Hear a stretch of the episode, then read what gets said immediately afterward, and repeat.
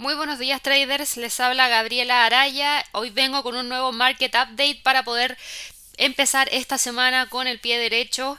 Hoy día estamos a lunes 29 de junio, ya estamos a muy poco para que cierre este mes, ya son las 11 de la mañana en Nueva York y hemos tenido movimientos interesantes dentro del mercado accionario. En primer lugar, ver en realidad el precio de apertura del Standard Poor's el día de hoy que mostró claramente un movimiento hacia el alza avanzando un 0,58%. La semana pasada nos habíamos quedado monitoreando dos niveles importantes. Por un lado, la parte superior en torno a los 3.162 y en la parte inferior un nivel por debajo de los 3.000.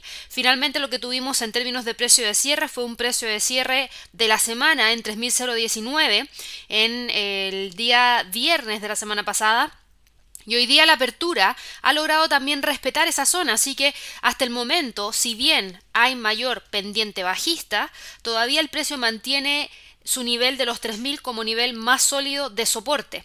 Por otro lado, el Dow Jones también se encuentra con un movimiento hacia el alza tras la apertura de la bolsa en Estados Unidos. Hemos visto que el precio de este instrumento sigue todavía cotizando por debajo de esta media móvil de 200 periodos. Sigue, eso sí, manteniéndose por sobre la barrera de los 25.000, nivel que logró respetar el día viernes al cerrar en torno a 25.090 y hoy día está nuevamente buscando hacia el alza. Sin embargo, no podemos dejar de mencionar que también, al igual que para el Standard Poor's, tenemos una pendiente bajista importante que en cualquier momento podría significar que se rompa la barrera de los 25.000 si se mantiene esa mayor pendiente hacia la baja. Así que mucha atención al nivel de soporte para la sesión de trading del día de hoy.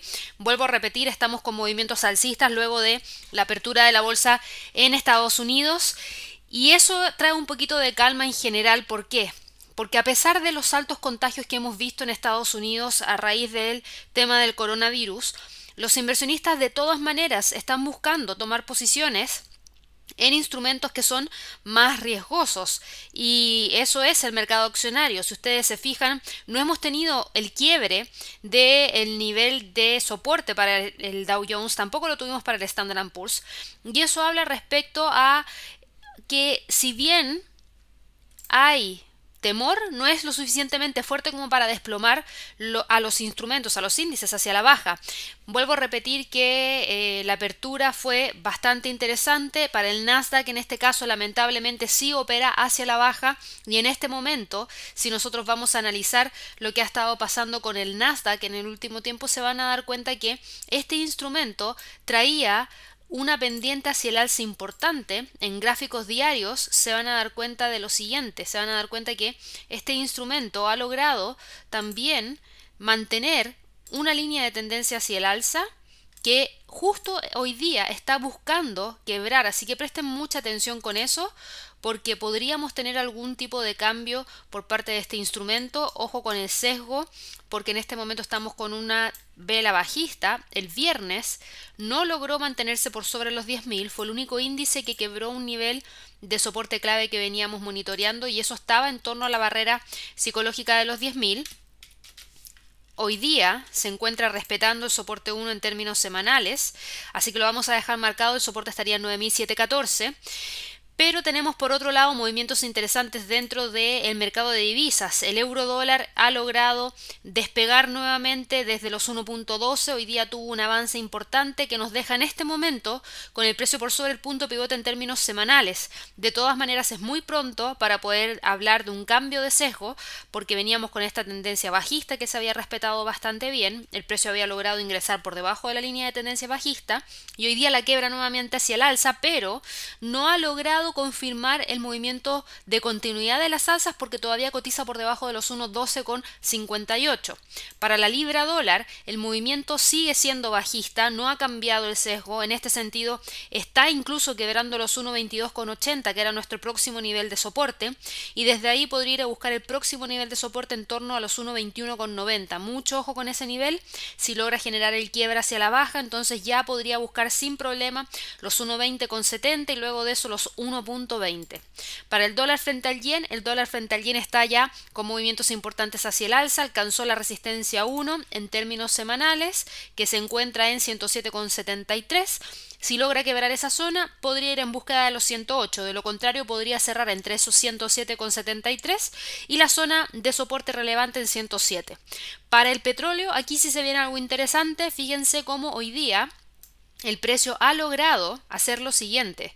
Logró, déjenme borrar esto de acá que ya quedó obsoleto, logró cambiar el rumbo que se había tenido hace un par de días atrás que era bajista, y hoy día desde la zona de los 38, que fue finalmente el precio de cierre que tuvo la semana pasada, 38,16, desde ese punto ha logrado impulsarse hacia el alza y en este momento vuelve a cotizar por sobre los 39 y por sobre el pivote semanal.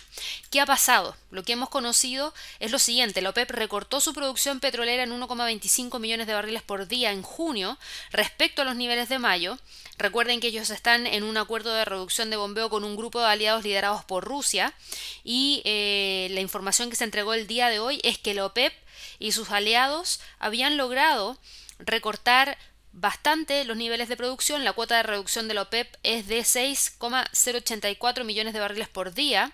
Y en este caso, si se excluye a Irán, Libia y Venezuela, que no son parte del acuerdo de recorte, el suministro de la OPEP sigue a unos 1,55 millones de barriles por día del cumplimiento pleno.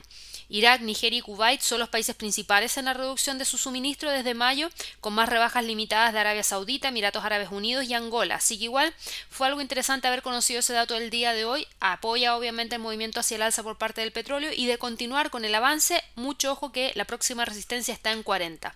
Por último, para el oro, el oro se encuentra durante la sesión de trading del día de hoy moviéndose hacia el alza y cómo no, si hay mucha preocupación respecto a lo que ha estado pasando con el tema del coronavirus. Finalmente, el día viernes, el precio logró cerrar por sobre el nivel que teníamos marcado aquí en 1765, lo que es bastante positivo y desde ese punto ha logrado hoy día ir a buscar nuevamente los 1775, pero ahí está pegado. No ha logrado generar el quiebre de esa zona, así que mucha atención, solamente un quiebre de ese nivel nos llevaría hacia los 1779 y luego de eso ir a buscar la resistencia 1 semanal en 1780 para esta semana de trading, ¿qué se viene? Tenemos muchos eventos fundamentales de alto impacto para esta semana, así que presten mucha atención. Mucha atención, se los digo de inmediato, estén muy enfocados en lo siguiente. Por un lado, hoy día a las 9 de la noche vamos a conocer el PMI de manufactura de China. Se espera que la cifra esté en torno a los 50. Si el dato es mejor, sería muy positivo, sobre todo para las materias primas y las divisas ligadas a materias primas. El martes vamos a conocer Producto Interno Bruto para Reino Unido, inflación en la zona euro, Producto Interno Bruto para Canadá y también algunos otros datos relacionados a los PMIs también de China, pero esta vez entregados por parte de Caixin. El miércoles vamos a conocer el PMI manufacturero de Alemania, PMI manufacturero para Reino Unido, cambio del desempleo en Alemania y también PMI de manufactura para Estados Unidos junto con el cambio del empleo no agrícola ADP. El jueves Obviamente, como todos los jueves, nuevas peticiones de subsidio por desempleo, pero presten mucha atención. Las nóminas no agrícolas se adelantaron. ¿Se adelantaron para qué día? Para el día jueves. Ese día vamos a conocer la tasa de desempleo para Estados Unidos, que se espera que quede en un 12,3%, y las nóminas no agrícolas.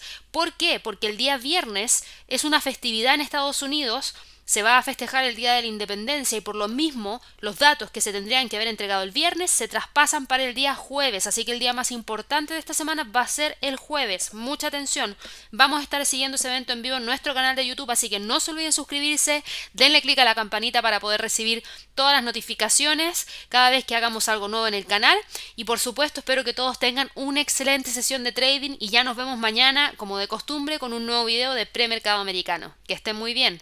Hasta luego.